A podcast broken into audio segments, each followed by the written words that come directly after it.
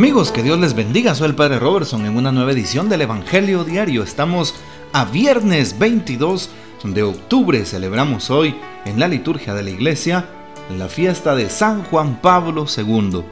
Carol Wojtyla o nació en Wadowice, cerca de Cracovia, el 18 de mayo de 1920.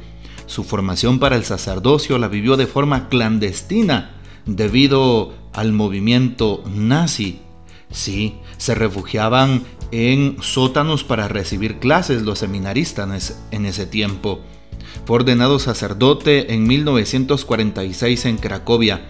Su ordenación episcopal se realizó en 1958 y toma el nombre de Juan Pablo II.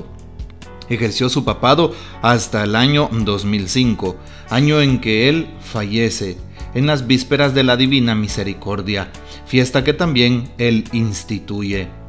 El Papa Francisco lo canonizó el 27 de abril del 2014. Qué importante saber que San Juan Pablo II es uno de los grandes santos de nuestro tiempo para que nos demos cuenta que se puede vivir la santidad.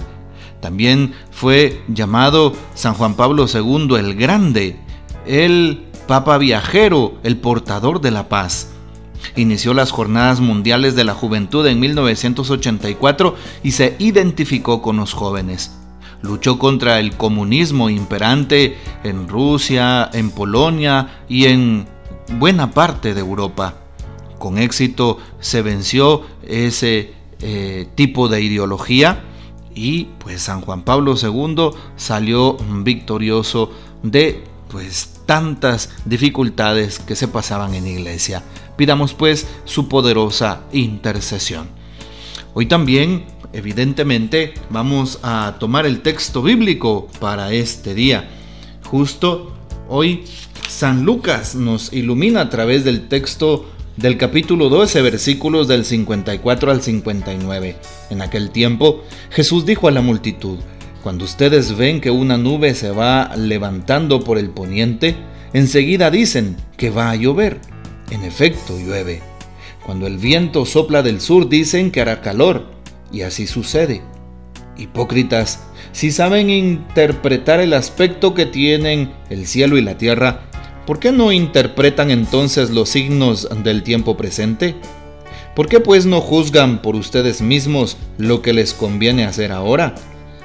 Cuando vayas con tu adversario a presentarte ante la autoridad, haz todo lo posible por llegar a un acuerdo con él en el camino, para que no te lleve ante el juez. El juez te entregue a la policía y la policía te meta en la cárcel. Yo te aseguro que no saldrás de ahí hasta que pagues el último centavo. Palabra del Señor, gloria a ti, Señor Jesús.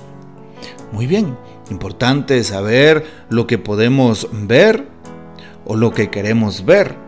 Y es importante también saber que el Señor nos habla hoy de los signos de los tiempos. Vemos que se levanta una nube y decimos, va a llover Vemos que sopla el viento y decimos hará calor. Por eso el Señor llama hipócritas a aquellos que estaban cerca. En este caso Jesús se refiere a la multitud que le escucha. Si sabemos interpretar los signos de los tiempos, sobre todo el cielo y la tierra, pues también interpretemos lo que está aconteciendo, los signos de los tiempos de este momento, el momento presente. ¿Qué signos de los tiempos? darnos cuenta si estamos haciendo las cosas bien, darnos cuenta si no estamos cayendo en el mal, darnos cuenta qué tipo de injusticia se está viviendo. ¿Para qué? Para tratar de vencer el mal a fuerza de bien. San Pablo lo dice, carta a los Romanos capítulo 12, el mal se vence a fuerza de bien. Por eso la invitación en este tiempo es precisamente a observar, a escuchar, a darnos cuenta de lo que sucede, por eso Jesús dice, cuando ustedes ven que se va levantando eh, por el poniente una nube, ¿sí? Y también más adelante dicen, y cuando el viento sopla, ven que sopla. La palabra eh, observar tiene mucho peso en este día. ¿Estaré observando las cosas que vienen de Dios? ¿O estaré poniéndole más atención a las cosas que vienen del mal? ¿Estaré siendo una persona que le presta atención a la palabra de Dios o le presta atención muchas veces a las malas amistades o aquello que me roba la paz? Es importante que nosotros nos demos cuenta de esto. Así es. Hoy también le damos una nueva dirección a nuestra vida si realmente hacemos lo que Jesús nos pide. Por eso Jesús, ¿qué nos pide? Interpretar el tiempo presente con los signos que se nos dan. Reconocer en Jesús al enviado de Dios. Así es. Y por eso es importante saber que Él está con nosotros. No podríamos nosotros saber que Él está aquí si no nos damos cuenta de lo que dicen los textos bíblicos. Vemos sus signos, sus señales, su presencia, su predicación y eso nos basta para darnos cuenta que Él es el Hijo de Dios y quiere nuestra salvación. Muchas personas miraban los signos de Jesús, sus signos milagrosos, los signos de los tiempos y aún así no le creían. Hoy Jesús nos invita a creer, nos invita a confiar, reconocer que en medio de nuestras vicisitudes es decir, en medio de nuestras dificultades, en medio de nuestras carencias, en medio de nuestras crisis, en medio de nuestras caídas, de nuestras tentaciones, Jesús está presente. Reconozcamos la presencia de Jesús en medio de nuestra historia, de nuestra realidad. Es la invitación a la cual pues se nos convida, sobre todo en este día. Así es. Pidámosle a Jesús que nos demos cuenta de la presencia suya entre nosotros. Nosotros ya reconocemos en Jesús al Mesías, pero seguimos tal vez sin reconocer su presencia en tantos signos de los tiempos y en tantas personas y acontecimientos que nos rodean, y que si tuviéramos bien la vista de la fe, serían para nosotros otras tantas voces de Dios. Por eso piensa en qué personas debo de reconocer los signos de los tiempos, los signos de Dios en qué acontecimientos de mi vida. Muchas personas se enojan porque van tarde a su trabajo y les sucede algo, alguien los retiene, el carro se les pincha la llanta, el autobús los deja y muchas veces se sienten mal y empiezan a protestar. Un signo de los tiempos es el que Dios te da cuando te detiene delante de algo que Él sabe que te va a pasar aunque tú no lo sepas. Y aunque te enojes, aunque hagas berrinche, ¿verdad? Aunque grites, aunque le protestes a Dios y llegues tarde. Pero Dios te ha librado de algo. Es importante darle gracias a Dios cuando eso nos pasa. He escuchado testimonios del 11 de septiembre del año 2001 cuando se cayeron las torres gemelas por los atentados allá en Estados Unidos. Y escucho testimonios de personas que ese día, pues a alguien, eh, pues se le olvidaron los calcetines del color de su pantalón, tuvo que regresar a cambiarse. ¿verdad? A una persona eh, pues se le olvidó algo eh, que debía llevar a su trabajo, regresó a traerlo. A alguien lo dejó el autobús ese día, ¿sí? Y así sucesivamente he escuchado testimonios de cómo por llegar tarde, eh, pues ya no les pasó, gracias a Dios, absolutamente nada de lo que aconteció ese día ahí.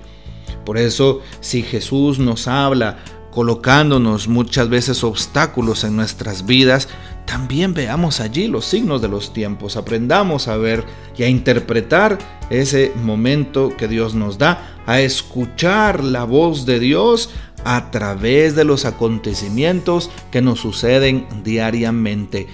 Así que pidamos a Dios que nos ayude a reconocerlo pues en las actividades cotidianas, en lo que nos vaya sucediendo, saber que Él está allí. ¿Qué nos dice el Papa Francisco para hoy? San Juan Pablo II, en los momentos de tristeza y de abatimiento, cuando todo parecía perdido, no perdía la esperanza, porque su fe y su esperanza estaban puestas en Dios.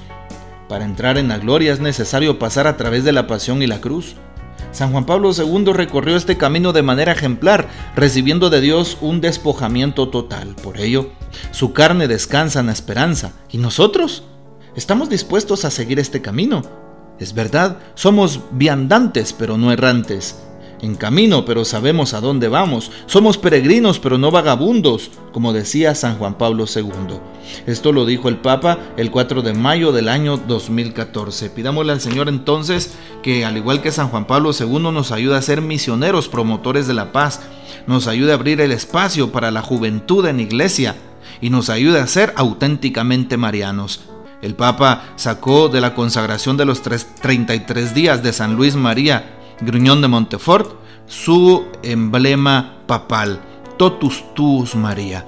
Así es, es una frase originaria de San Luis María. Totus tuus María ego sum, todo tuyo soy María. Pues pidamos la intercesión de nuestra Madre, de San Juan Pablo II, para que podamos todos los días entregarnos a la construcción del reino.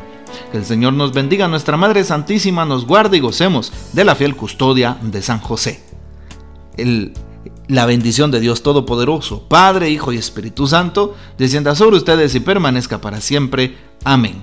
Comparte este audio y que el Señor te bendiga.